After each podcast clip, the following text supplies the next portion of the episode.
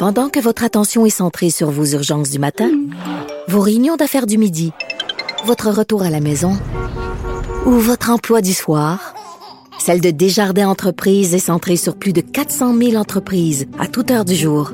Grâce à notre connaissance des secteurs d'activité et à notre accompagnement spécialisé, nous aidons les entrepreneurs à relever chaque défi pour qu'ils puissent rester centrés sur ce qui compte, le développement de leur entreprise.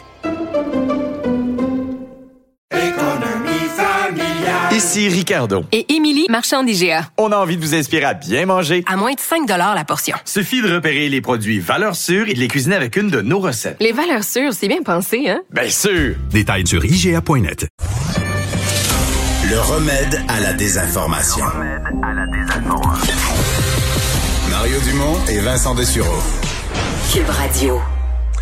Vincent, mais puisqu'on en parle, euh, il y aura quand même plusieurs commémorations là, demain, euh, demain avant-midi, demain dans la journée, aux États-Unis entre autres. Oui, ce sera une journée toute particulière pour les Américains. D'ailleurs, Joe Biden, le président, et euh, sa, sa, femme Jill vont se rendre à New York. C'est quand même une tradition qu'on a vue depuis plusieurs années. Là, les présidents se recueillir près des bon où s'élevaient les tours jumelles du World Trade Center. Où faut dire, le mémorial, t'es sûrement allé. oui. C'est oui, vraiment, vraiment impressionnant. Et dans la période avant le, le 11 septembre, on allume toujours ces immenses projecteurs, le faisceau lumineux, aux mêmes endroits, en fait, qui permettent de, de revoir l'endroit où se trouvaient euh, les tours jumelles. Alors, elles sont allumées déjà depuis quelques jours et demain, euh, comme on le fait d'ailleurs euh, depuis plusieurs années, on va lire pendant, ça prend à peu près trois heures, lire les noms, le, les noms de ceux qui sont morts le 11 septembre 2001.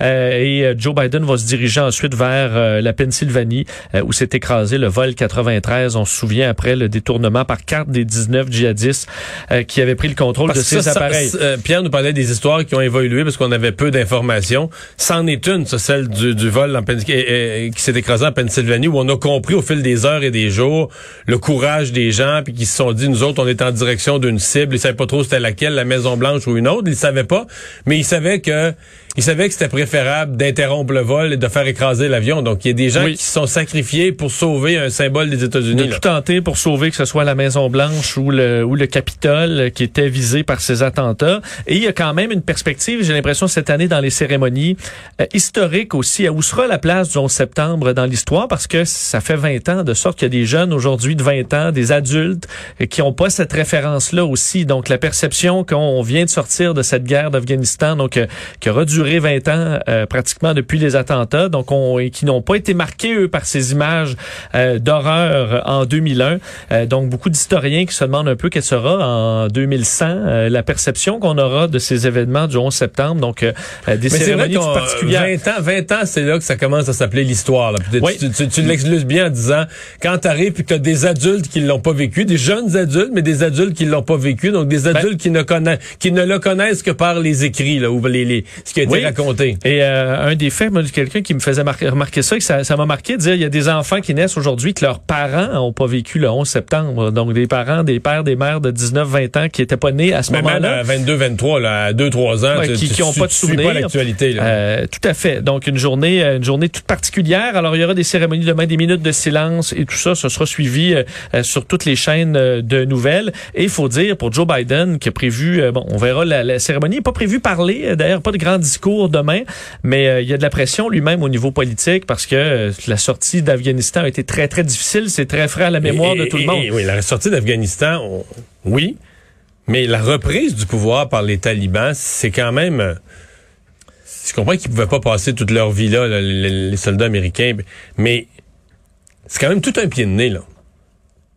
Sais, au, à l'Occident, sais que on, au moment où on souligne les 20 ans, ça va faire genre euh, ben, demain, ça va faire quatre jours que le nouveau gouvernement taliban, exactement ce qu'on voulait plus Oui. là, Et on a euh, des est morts. réinstallé avec des, des gens qui sont identifiés comme terroristes par les Américains, puis aujourd'hui se sont nommés ministres euh, du gouvernement Oui. taliban. Et on vient d'enterrer des soldats américains tués lors d'un attentat de l'État islamique, donc des terroristes euh, en Afghanistan là, qui viennent de tuer des soldats américains. Donc c'est très frais encore à la mémoire. D'ailleurs, parlant de fraîcheur à la mémoire, euh, les, euh, les, les, les familles des victimes disaient, je- j'écoutais des entrevues que eux, c'était hier qu'ils ont perdu un père, une mère, un frère, un fils, une fille dans cette dans ces attentats.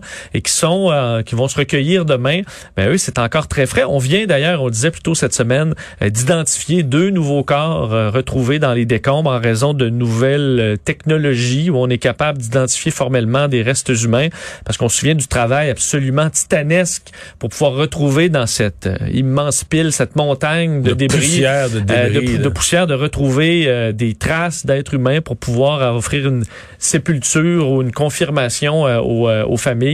Donc encore cette semaine, deux corps qui étaient euh, qui étaient ça, euh, ça veut confirmés. dire qu'ils restent à quelque part, ils ont gardé des les débris là. Oui, absolument. Ils gardent. Dans certains cas, il y avait sur des toits. euh, on avait découvert, ça fait deux, trois ans, sur des toits d'édifices euh, autour du, euh, du, du World Trade Center, encore des poussières, fines poussières, et on retrouvait là-dedans de l'ADN euh, d'êtres humains qui, dans certains cas, n'avaient toujours pas été identifiés.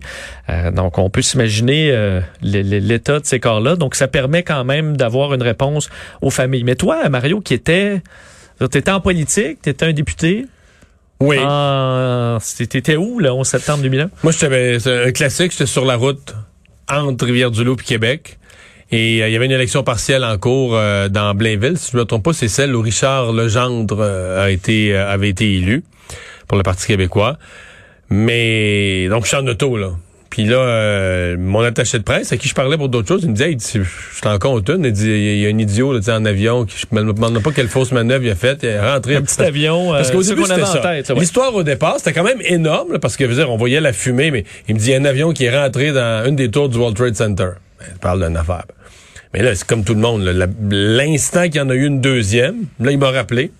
Tu sais, c'est des cellulaires fixes dans les autos, un gros, gros cellulaire. Avec un fil, euh, noir, twisté, vissé, avec un fil twisté, exactement.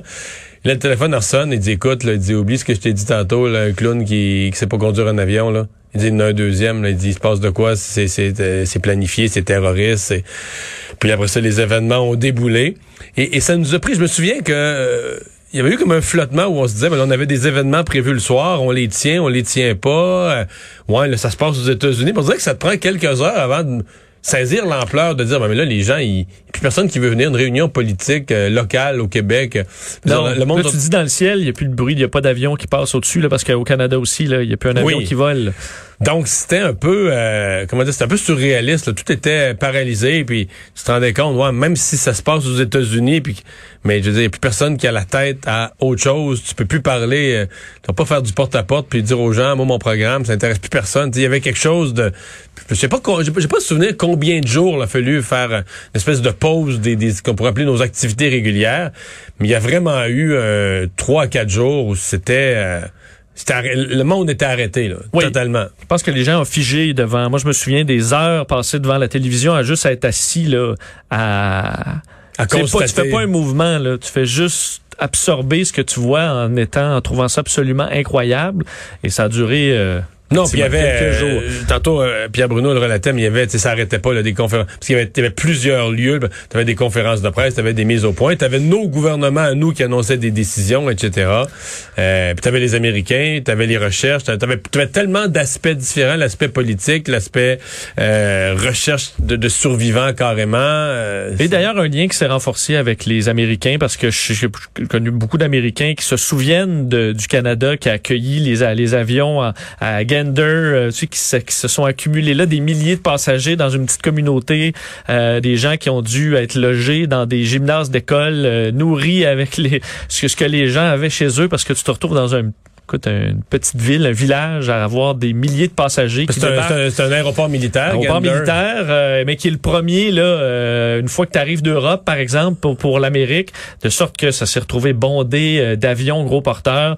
Donc une collaboration entre les deux pays qui ont permis de, de, de renforcer un peu ce lien-là entre les deux pays. Ça, je m'en souviens aussi. On va aller à la pause.